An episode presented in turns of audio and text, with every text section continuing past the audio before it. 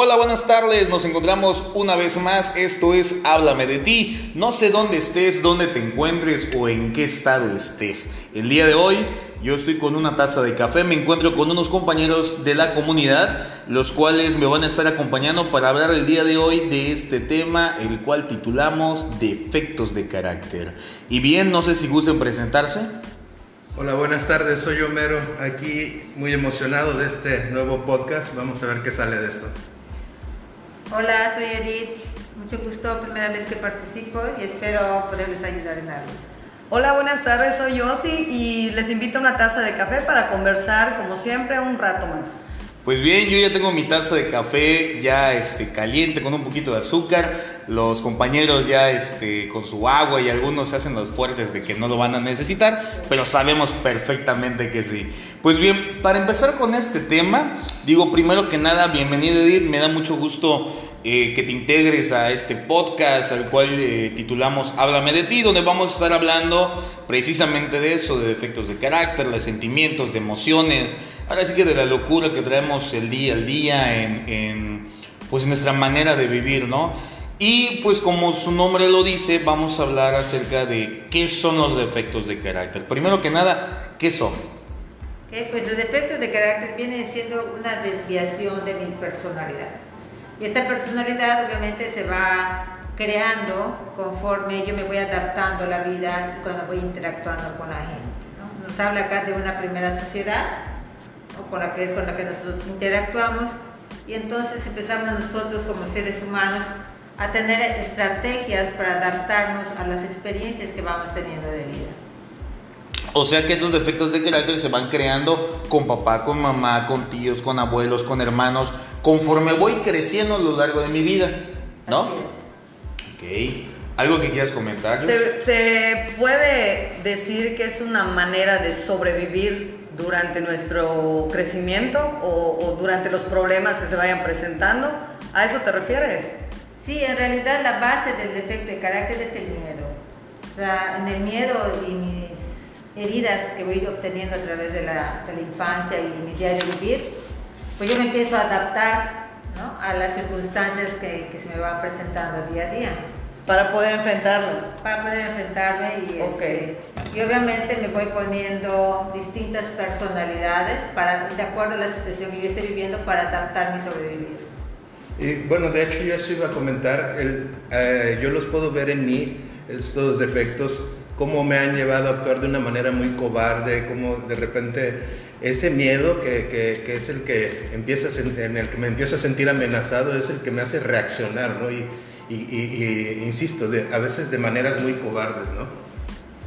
Sí, de hecho, miren, ahorita dijo algo eh, Edith que hablaba de que los defectos de carácter son precisamente en base a, los miedos. Entonces, Homero, ¿por qué no nos lees esta parte que dice, eh, bueno, tomamos ahorita, vamos a tomar un poco de la literatura de defectos de carácter, que es de la editorial CAFE, que es el Comité de Apadrinamiento y Fortalecimiento Espiritual, que hoy día es un engargolado, yo me imagino que en algún momento era un libro. Bien, ¿quieres compartirnos, Homero? Sí, mira, aquí en este libro nos desglosa cuáles son los miedos básicos de acuerdo a cada defecto, ¿no? El orgullo es el miedo a ser indigno de amor. Ok, ¿me lo puedes repetir? El orgullo es miedo a ser indigno de amor, no merezco ser amado. Tablas, yo creo que eso es muy de codependiente, no sé tú. No, la verdad que sí, es, esa es una de las cosas con las que más he lidiado, yo creo que esta parte de, de repente del no, poder, no sentirme amado, desde, como comentaba la compañera Edith, desde mis padres, ¿no? O sea, la manera en la que ellos me querían muchas veces no era la manera en la que yo quería que me quisieran. Mira, me voy a meter en terrenos escabrosos, pero de repente hablamos de la hipersensibilidad y hay un ejemplo que, que se pone en, en, las aulas de recuperación, en los grupos, donde ponen una madre y a dos hijos, ¿no? Y esa madre a los dos les dice, oigan, vengo cansado, no me estén fregando. Y uno de ellos se va y dice, pues su mamá está cansada, está molesta, no pasa nada. A ratos que, que, se despierte, pues ya, la, ya esté más cerca. El otro lo que piensa dentro de la hipersensibilidad es, mamá no me quiere.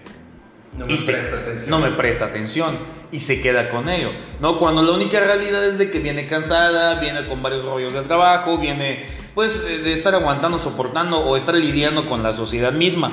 Entonces, esa es la diferencia en cuanto al ser humano eh, que es hipersensible y el que toma las cosas como son, viene cansada y ya. Entonces, el, el miedo a ser, ¿qué decía? Indigno de amor. Indigno de amor. Wow, yo creo que es un poco. Yo, yo creo que hasta da, como le dices, da miedo eso. Fibras ¿no? muy sensibles. Sí. Yo sé lo que nos quieres compartir. Eh, fíjate que ahorita que lo mencionas así tan crudamente, yo creo que ese es uno de los principales problemas del codependiente, el creerse indigno y el tener que conformarse con lo que le llegue o el ser humano que le llegue, aunque pues sea una persona tóxica, ¿no? Que es lo que te hace permanecer porque pues dices, bueno, solo este güey me va a querer porque pues yo so- es lo que merezco, ¿no? Es lo que valgo, por así es mi decirlo. último tren, ya se me está yendo, tengo que ponerme las pilas. Si no es este, ¿quién va a ser? Es que no lo merezco. Sino una sarta de cosas que nos decimos de repente los enfermos. Yo creo que por eso precisamente estamos haciendo este podcast, ¿no? Pero fíjate que, que yo te preguntaría, ¿por qué un ser humano se vuelve hipersensible? O sea, ¿nacemos hipersensibles o nos volvemos hipersensibles? Yo creo rotundamente que nos volvemos hipersensibles. Obviamente viene desde el nacimiento. Hoy nos hace falta de repente un experto más, este, en el caso de, de Rosalía, que nos podría compartir eso. Va a llegar más tarde, nos pidió que, que, que iniciáramos, ¿no? Sin embargo, Edith, algo que nos puedas comentar acerca de esto que comenta Josh. Sí, mira, ahorita que mencionabas este ejemplo, cuando el hijo que dice, ah, mi mamá está molesta, voy a dejarla descansar, al rato hablo, ¿no? El hijo se va a acercar a la mamá con esa actitud después de un rato. El otro, como piensa que la mamá no lo quiere, va, va a plantarse en el orgullo y no va a hablar a la mamá. Entonces, al no recibir lo mismo del otro que se acercó a todo dar, oye mamá, esto ya porque sabe que la mamá estaba cansada, el otro empieza con hipersensibilidad, mi mamá no me quiere. Mi mamá prefiere a mi hermano. A mí no me hace caso, mi mamá no me deja ver. Pero en realidad la mamá está actuando conforme a, a la, a como está actuando cada hijo. ¿no? Sí. Si yo, hijo, me acerco a ti y te hablo, pues te voy a contestar. Y si el otro no me habla, pues tampoco le voy a hablar. ¿No? Entonces, pero ya se forja el orgullo. Pero es un orgullo lastimado. Ahí viene entonces lo que estoy entendiendo, la deformación, o sea, es algo que es irreal y tú lo vuelves real en tu cabeza, aunque no existe. Una, una manera de, de yo defenderme, ¿no? De, lo, de, lo, de, de donde yo me siento ah, amenazado, ¿no? O sea, es esta, este caparazón que me pongo, el yo no, yo no, yo no necesito, yo no, es el, orgullo, ¿no? Sí. Miren, al- algo que a mí me queda muy claro es, todos los defectos de carácter son eso, un caparazón, un escudo, una coraza, como quieras llamarle, que a lo largo de tu vida te va sirviendo para defenderte, para atacar, para que no te duela, para que no lo sufras. Este, entonces, no sé si vayamos hoy a, a- a poder hablar de todos los defectos de carácter, ¿no? De, de- del orgullo, de la ira, de la gula, o sea, son muy extensos. Entonces, si a bien tienen ustedes, vamos a tener que hacerlo en dos o tres capítulos. Eh, pero bueno, ahorita estamos hablando del orgullo. Ahora, llevando esta, este ejemplo que decía la compañera Edith de los hijos, lo llevo a mi vida diaria. No sé si te ha pasado. No, no, digo, no voy a hablar de mi vida, voy a colgarme de, del historial de otra persona, pero este, sí, sí, sí, sí. Entonces, eh, me voy a la vida diaria, no a mi vida diaria, a la vida diaria. experiencia. Va, entonces de repente esta que yo creo que nadie se la sabe, el, oye, ¿qué vamos a comer? No sé. Oye, ¿qué vamos a comer? Lo que tú quieras. Bueno, ¿tienes hambre? No sé cómo tú veas. Y de repente cuando el otro ser humano verdaderamente ya tiene hambre, se acerca al otro ser humano y le dice, oye, ¿qué vamos a comer? Y por orgullo, no sé. Aunque se esté cagando de aunque hambre. se esté cagando de hambre. Sí, es este, no quiero, es este ganar, ganar y no quiero perder. Y, el y el- y la realidad es de que no estás ganando, estás perdiendo. Sí, es un engaño. Por Pero tú supuesto. mismo te limitas. O sea, te empiezas a limitarte en lo que tú quieres. Y empiezas a deformarlo, ¿no? Empiezas a deformar porque sí quiero comer, sí quiero hacer esto, pero por orgullo no lo Pero pido. no aguanto. Y como ya me mandaron a la fregada anteriormente, pues no quiero que me vuelvan a mandar, entonces pongo ese caparazón ¿no? del orgullo, a mí nadie me va a contestar, nadie me va a decir, prefiero morirme de hambre. Por supuesto. Y eso es un ejemplo. Ahora, háblame de. Ahorita es, por ejemplo, la comida. Háblame del vamos a ver una película, vamos al cine, vamos a ver un partido, vámonos al estadio. O sea, un chingo de cosas, ¿no? Un chingo de cosas. No, y hay cosas, yo, yo creo que todavía más lastimosas o más hirientes, ¿no? Yo, en cuántas veces no he necesitado un abrazo, en cuántas veces no he necesitado la ayuda de alguien. Simple y sencillamente, yo para llegar a- a- a- al grupo de cuarto y quinto paso, a Hacienda San Francisco, realmente nueve años estuvieron invitándome, nueve años estuvieron viendo la necesidad que yo tenía, pero el orgullo no me dejaba aceptar que yo necesitaba esa ayuda o que alguien estaba preocupado por lo que yo necesitaba, por lo que yo estaba pasando, Por creerte inmerecedor. por creerme inmerecedor. Bueno, es que tú ya hablaste ahorita de algo que, que para eso estamos aquí, ¿no? De la enfermedad como tal. Miren, yo creo que eh, hoy día entiendo que soy un enfermo emocional, de que mis emociones son las que, las que están dadas en la torre, las que, las que están mal. Entonces, como bien dice Homero, pues en un principio yo lo que decía es, yo no tengo nada, a mí no me pasa nada, y era, era meramente mi orgullo. El hacerme al fuerte, el hacerme el que no me duele, el hacer el que, el que mi vida está bien, cuando está completamente en ruinas, cuando está completamente destruida, cuando lo único que quiero es, en mi caso personal, seguir tomando para fugarme de mi realidad por Así es. orgullo. O sea, ¿qué arrastraba ese comportamiento? Mi orgullo.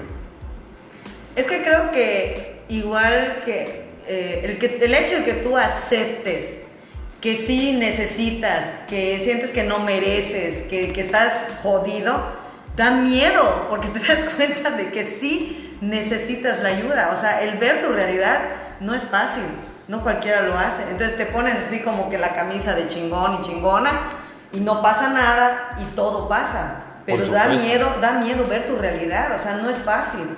Ahora, estando en ese punto, de- estamos cuatro ahorita, ¿no? Y yo en mi caso personal, en el momento en el que vi eso, lo primero que hice fue, de alguna manera con mis acciones, gritar ayuda, pedir ayuda. O sea, necesito verdaderamente algo, yo no sabía qué, necesitaba algo para poder parar, porque yo por mí mismo no podía. Y ese es el punto, ¿no? Entonces, yo no sé ustedes cómo, le, cómo fue ese, ese darme cuenta de que necesito ayuda. ¿Cómo fue ese poner a un lado el orgullo para poder avanzar, para poder llegar a un cuarto y quinto paso, para poder llegar a esta hacienda, ¿no? Yo, en mi caso personal, yo empecé a ver, según yo era una persona muy, muy tranquila y de repente empiezo a arrojar objetos, a gritar, a ponerme de mal humor por todo. Y ya cuando llego a esta sucesión empiezo a, a aprender que yo lo único que estaba haciendo era reprimir mis emociones. ¿Sí? Entonces no pasa nada, como decía yo, estoy tranquila, eh, yo eh, tengo mucha paciencia, mi madre, qué paciencia, me estaba yo tragando todo, ¿no? Entonces, ¿qué es lo que pasa? Que llega un momento que es como la olla que se rebosa y empiezo a explotar, y empiezo a sacar los frijoles, y a quien le toque, no me Y- importa. Y ya están quemados, ya huelen mal. Y lo peor del caso es que uno no lo ve. No, y ni lo sientes, porque todo lo que está dentro se pudre. Claro. Entonces tú sacas mierda podrida y entonces salpicas a todos los que están dentro de ti, pero no lo, no lo quieres ver muchas veces porque nos da miedo, como decía yo, y vivimos en el autoengaño. Sí, yo creo que puedo ver la diferencia entre el miedo a- y quedarme paralizado y no hacer nada, que es cuando de- eh, dejo al orgullo actuar, y al miedo que me catapulta a hacer las cosas, ¿no? Eh, yo creo que una de las maravillas de este podcast es este, ¿no? El que podamos eh, llevar esa información para poder ver las cosas, ¿no? Hablábamos, habla la compañera Edith de, de, de repente tanta basura que habíamos acumulado, pero no sabíamos que era basura, no sabíamos cuánto daño nos estaba haciendo y cuánto, cuánto estaba lastimando, ¿no? Yo eh, insisto en esta parte de que eh, con el orgullo yo he lastimado y me he lastimado muchísimo y sobre todo el, el las personas en, mi entorno, a mi alrededor, eh, pues lo veían, pero yo no podía verlo, yo no veía este, cómo me tenía, eh, pues ahora sí que dominado esta parte de mi vida, ¿no? A diferencia del compañero Homero, yo tardé seis meses en que me pasaran el mensaje, ¿no? Y lo he compartido muchas veces de que cómo es que yo llego, llego paralizada de miedo. Cuando el miedo a mí me rebasa, es cuando yo admito, agarro mi orgullo, lo doblo y lo guardo en una cajita y digo, sí necesito ayuda. Porque yo estaba paralizada, o sea, tenía yo temor de todo, hasta de respirar. Entonces es como yo llego al programa y me doy cuenta de que realmente tenía yo problemas emocionales. Y como dice Edith, yo me comía mis emociones, me comía mis emociones y no me daba cuenta. Todo el mundo se daba cuenta y la única que no se daba cuenta o no quería darme cuenta era yo. Fíjate que ahorita dijiste algo bastante interesante. Agarré el orgullo y lo guardé en una cajita. Los defectos de carácter no lo van a desaparecer, es parte de ti, ¿no? O sea, no, y, y algo que muchas veces se comenta es lo voy a controlar. Fíjate, nos reímos porque es neta, no lo vas a controlar, no puedes ni controlar tu vida, ¿no? Entonces, no se controlan los defectos de carácter. Se, se empiezan a conocer, a aceptar, a manejar y se empieza a templar. Entonces, es de alguna manera decir lo guardo en una cajita, yo creo que es muy correcto, ¿no? Lo que no debemos de olvidar es que ahí está esa cajita. Sí, el, Y- el admitir que así soy. Sí, por supuesto. O sea, por ejemplo, yo como defecto de carácter que a mí me rige mis acciones, mis actitudes, la manera en cómo hablo, en cómo me desenvuelvo, eh, porque no es lo que soy, son mis actitudes, es la soberbia y la soberbia es el orgullo.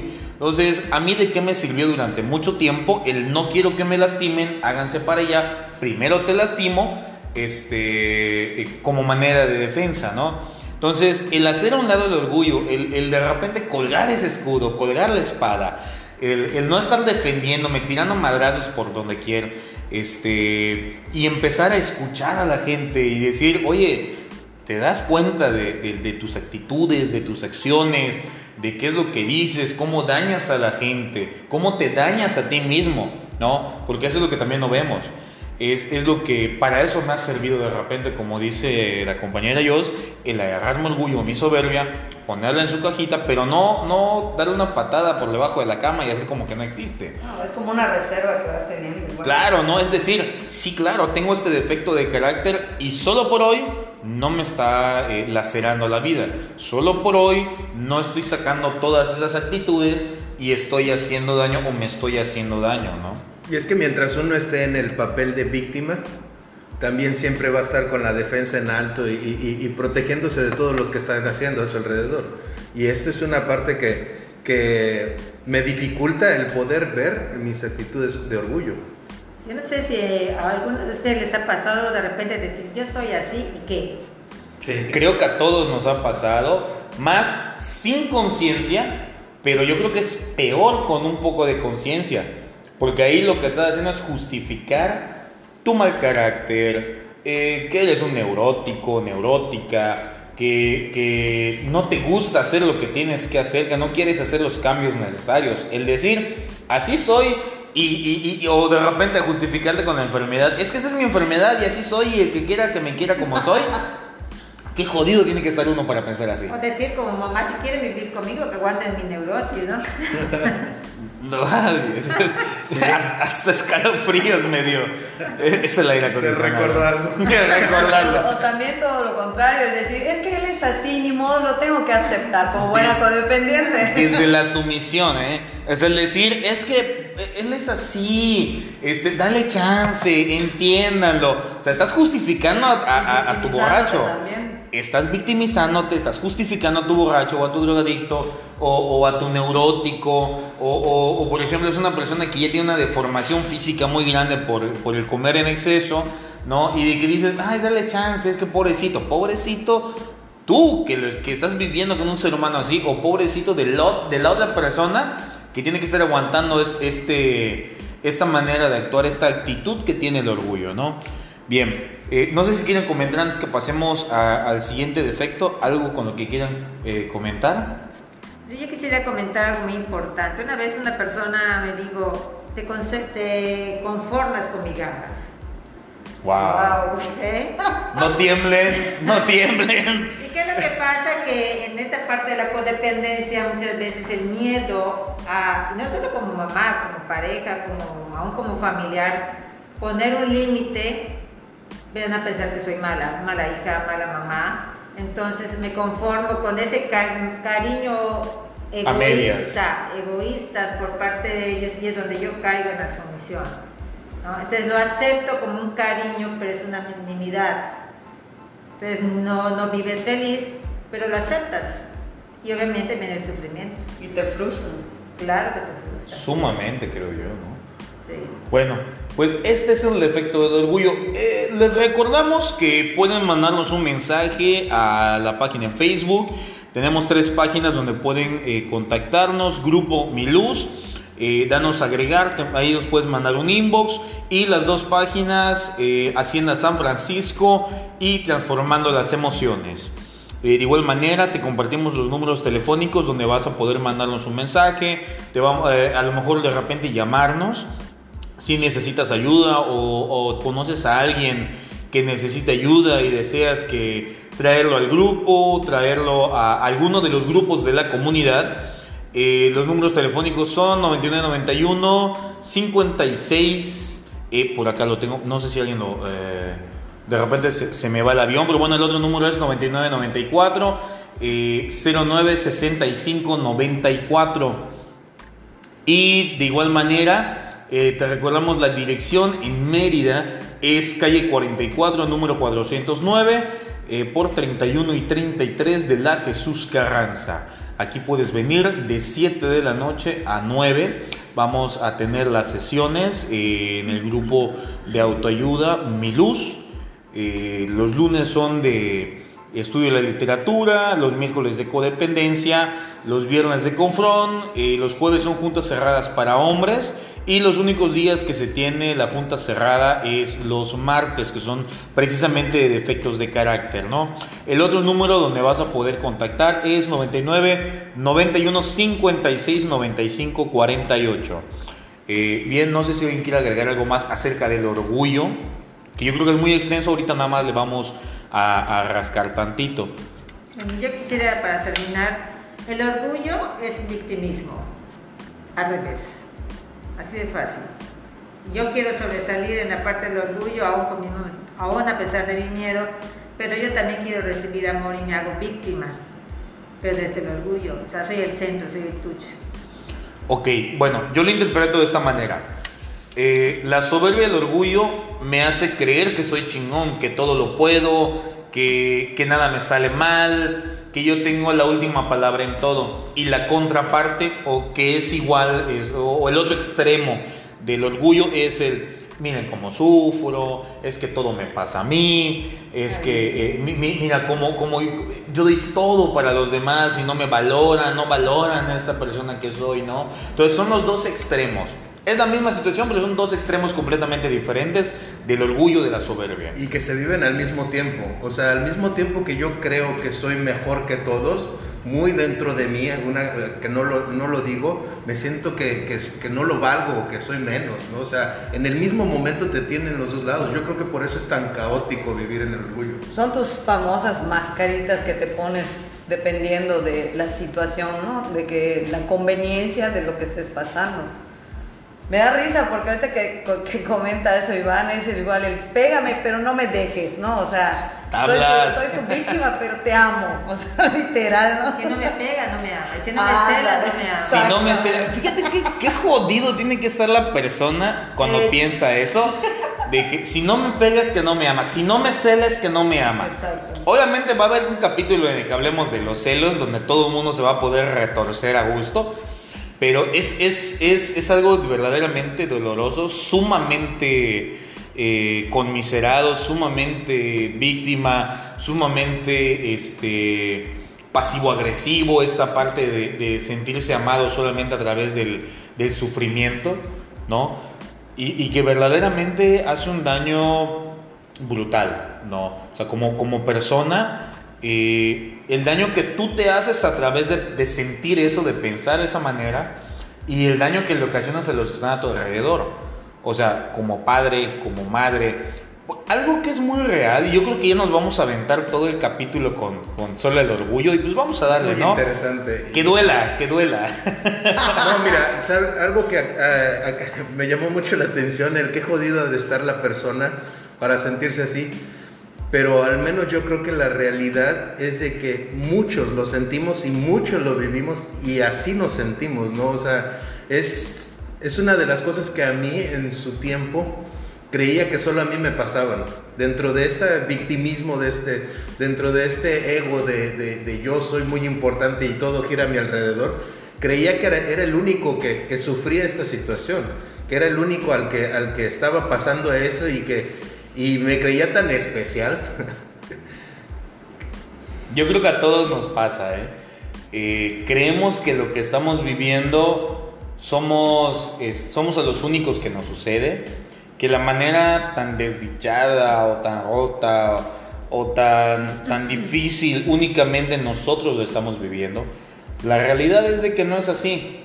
Es tan común vivir en una relación en la que no quiero estar, vivir una situación que me causa dolor, que me causa sufrimiento, pero que por orgullo prefiero quedarme ahí, porque como la sociedad, ya sea papá, mamá, hijos, familia, vecinos, tíos, primos, lo que tú quieras, ¿Cómo la sociedad va a decirle que fracasaste en tu matrimonio? Que ya que, que- que los años que pasaste de noviazgo con ese hermano no se casaron. El tiempo que perdiste. El tiempo que perdiste, es que se te está yendo el tren y, y, y, y- una sarta de tonterías creadas por la sociedad que de verdad te lo compras, te la crees. Y por orgullo dices, no, no, es este, no, ¿sabes qué? Mejor no nos vamos a divorciar, vamos a aparentar que las cosas están bien, vamos a, a publicar que, nos, que estamos enamorados, ¿no? Vamos a meternos con un poquito allá de las redes sociales, vamos a publicar que estamos enamorados y que te pongo imágenes de piolín para que sienta el, el- el mundo de que te amo, ¿no? Pero en, en la casa es un caos, es, es un campo de batalla donde los hijos terminan siendo los referees, ¿no? Entonces, yo creo que aquí para ir, ir- a mí que me ha funcionado en base al orgullo, el cómo poder, cómo a mí me funcionó hacerlo a un lado, para empezar cómo yo lo hice, es el aceptar que los seres humanos que están a, mi alrededor no me hacen daño, ¿ok? La persona con la que vivo no nace, en la- no, no despierta en la mañana y dice, ah, ¿cómo le voy a chingar la vida a ese ser humano? No, sino el hecho de que también tiene sus propias situaciones con su familia, que no es la misma que la mía, o sea, su papá, su mamá, etc., que tiene su trabajo también, donde también tiene cargas de trabajo, donde también tiene un jefe que le está chingando, donde también tiene compañeros que están jodiéndole, o sea, diferentes situaciones que hacen que el ser humano esté enojado. No está enojado conmigo, yo creo, yo asimilo, yo me imagino que está enojado conmigo. La realidad es de que no es así. Entonces, el entender de que el otro ser humano también tiene derecho a enojarse, que también eh, tiene sus propios defectos eh, y que no es que me esté haciendo daño a mí, sino que simplemente es la persona como es. El aceptarla, pues bueno, me permite hacer un lado mi orgullo y decir, bueno, no me está haciendo daño a mí. A lo mejor no tiene un buen momento, ¿no?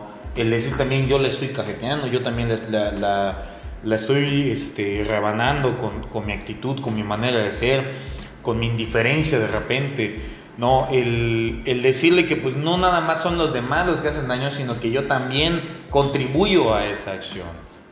Sí, pero también tienes que tomar en cuenta que esto nada más lo vas a poder ver si tienes un programa de 24 horas. Difícilmente te puedes decir, ay, hombre, este ser humano pobre debe estar sufriendo. No, a la primera tú también le mentas. Tú Ah, también- sí, me pongo los guantes a la primera. Sí, sí, Pero sí. el programa de, de 24 horas te ayuda a ir a reeducarte. Te vas reeducando y entonces vas puliendo de tal manera que esos defectos ya no tengan esas aristas que lastiman, sino que ya sea algo liso con lo cual tú puedas lidiar. O sea, imagínate como lo que dice ahorita la compañera Edith. Imagina que tienes una esfera y esa esfera tiene un chingo de, de- de espinas, de púas, ¿no? Y esos son los defectos de carácter. Entonces, el programa, eh, el grupo, este, el programa de 24 horas las juntas, la tribuna, el hablar con otro ser humano, es ese ir limando esas púas para que cuando llegues en casa pues ya no tengas, pues ahora sí que eh, eh, algo con que lastimar. Es a eso a lo que te refieres. Exactamente. Fíjate que retomando lo que estaba diciendo Homero de, de que el orgullo no te deja ver eh, y reconocer que tú te pones en un papel de víctima, creo que un ejemplo muy común y cotidiano en lo personal, igual en mi vida, es de que se acerca una persona X y te, te platica la situación y tú le dices, ay, pues qué pendeja, yo que tú le digo esto, acciono así, cuando tú, por orgullo, no te das cuenta que ni tú lo haces, que quisieras hacerlo, pero tampoco lo puedes hacer, o sea, no quieres, no quieres accionar de esa forma, pero sí estás muy bueno para ir y decirle al otro ser humano lo que tiene que hacer. Por supuesto, algo que no nos gusta es accionar en nosotros mismos. Es fácil ver el defecto de otra persona, es. fácil juzgar y ver su jodidez, pero no ver la de uno mismo, ¿no? Digo, ¿a quién le gusta reconocer que está mal? ¿A quién le gusta reconocer que no ha, no ha hecho cambios necesarios, que no ha querido, que sabe lo que tiene que hacer y no lo hace? Realmente sí es algo muy difícil, ¿no? El, poder eh, aceptar o ir hablando de lo que tú haces, pero pero yo creo que eso es lo que a mí me ha ayudado el programa, ¿no? El, poder identificar cómo me hace actuar un defecto de carácter, cómo me comporto cuando estoy arraigado a este defecto de carácter, me ha, mostrado cómo he lastimado, cómo me lastimo y, realmente dentro de mí yo no soy una persona mala, o sea, yo no soy alguien que, que, quiere afectar a los demás, sino que por mi ignorancia, por, mi, por mis miedos, mis debilidades, eh, me protejo de esta manera. Entonces cuando en el programa me empiezan a mostrar, me empiezan a decir, el orgullo te hace actuar así, te hace actuar de esta manera, me cuido de actuar de esa manera porque yo no quiero lastimar ni quiero lastimarme. Pero fíjate que acaba de decir Homero, y lo que yo mencionaba anteriormente de pulir esos defectos. Una de las cosas que el programa nos dice que hay que pasar un dolor y que no estamos dispuestos a pasar ese dolor. Y muchas veces es por el orgullo, ni siquiera porque no querramos, sino el mismo orgullo. No estamos dispuestos a pagar el precio. Y algo que a mí me, me queda muy claro, que para que yo pueda pagar ese precio realmente tengo que estar dispuesta desde mi interior. Ok. No desde el exterior. Algo que me gustaría comentarles, como en todos los demás podcasts, esta no es una junta, ¿eh? Es nada más una charla que estamos teniendo entre cuatro miembros de la comunidad, donde ponemos nuestros puntos de vista muy personales, eh, lo que nos ha servido, de lo que nos hemos dado cuenta y cómo hemos ido avanzando eh, en un programa de recuperación. No es la verdad absoluta, no es que yo te diga que así tiene que ser. Ahora, yo te invito a que si estás escuchando algo y de repente te estás retorciendo en el lugar en donde estés, busca ayuda porque si está pasando eso es por algo. De igual manera, eh, fíjate, yo quiero enfatizar en algo que dijiste ahorita. Hay que sentir dolor. Dolor no es sinónimo de sufrimiento. El sufrimiento, yo lo, lo, ejemplifico de esta manera. Imagínate que, que hay una mesa, ¿no? Y estás dando vueltas en una mesa. ¿Estás avanzando? No, estás dando vueltas. Sí estás en movimiento, pero nada más estás dando vueltas en la mesa. El dolor es avanzar, es quitarte de esa mesa y seguir caminando. Te va a doler, te tiene que doler. El programa en alguna parte, no me acuerdo exactamente dónde, este, de la literatura, eh, te dice, el dolor es la piedra angular del crecimiento, porque te duele y una vez que te duele, que verdaderamente estás en ese proceso de dolor, pues llega un punto en que empieza a bajar, que empiezas a entender el por qué te dolió, que lo estás trabajando y te permite avanzar. Y que ya no, ya no quieres regresar a ese dolor, ya no lo quieres volver a hacer. Por supuesto. No, o sea, y si no aprendes es porque te gustó el sufrimiento. Sí, sí. O eres codependiente. O eres codependiente. Pero es la realidad, o sea, el, sufrimiento es ese, eh, ya, ya buscaste un, ya es más, ya rentaste un espacio allá en el cuarto en el que vas a llorar, en el que te vas a meter sumamente en depresión. Y aguas, porque eso es algo muy fuerte, el hablar de, de, ya la depresión, en hablar de, de, son, son cosas fuertes, pero reales, ¿no? Las enfermedades emocionales te llevan a eso. Entonces son situaciones donde si no pones un alto, si no frenas, si no eh, puedes darte cuenta, reconocer que necesitas ayuda, admitir que necesitas ayuda y buscarla, pues obviamente te vas a quedar dando vueltas en esa mesa. Entonces, hoy día, ¿dónde estás?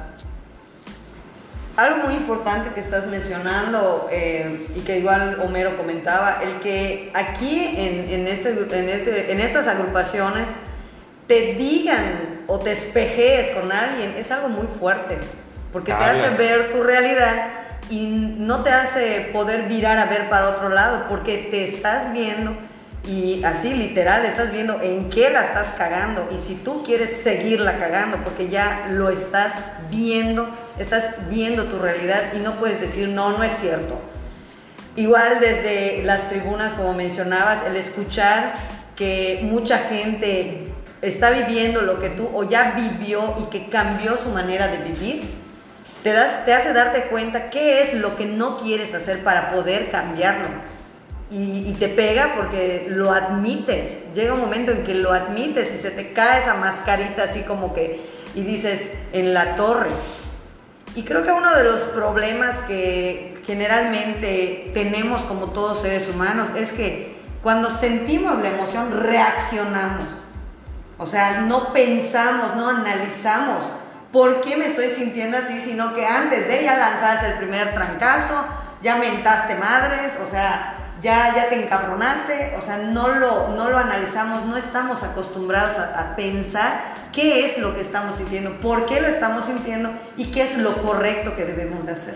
Y eso sucede porque no sabemos manejar nuestras emociones. Y es lo mismo que comentaba hace rato de los defectos de carácter, de que no se controlan. O sea, las emociones, los defectos de carácter, los sentimientos, bueno, no tanto los sentimientos, más las emociones, no los controlamos aprendemos a manejarlo a través de un programa de recuperación, a través de ciertas 24 horas, de irnos conociendo. Porque algo que no hacemos es conocer nuestras emociones, eh, nuestros defectos de carácter, cuáles son los que tenemos más arraigados, más presentes en nuestra vida diaria y cuáles son los que van pues agarrando de la mano a los demás y los van jalando, ¿no? Pues bien, no sé eh, si quieran finalizar con algún comentario. Vamos llegando al final de este podcast, Homero. Bueno, yo realmente eh, quiero hacerle la invitación a la gente, si alguna de estas cosas eh, sientes que persiste en tu vida, que está siendo un problema, que, está afectándote a ti, a, algún familiar, pues está la invitación ¿no? a que asistas al grupo Mi Luz y a los teléfonos que, Iván les, les comparte porque la verdad, a mí esto es lo que me ayudó. El tener esta información y conocer ese tipo de cosas me ha ayudado, ¿no? Y, pues la intención de estas charlas, de estas pláticas es, es, esto, ¿no? El poder hacer llegar un poquito más allá la, la información.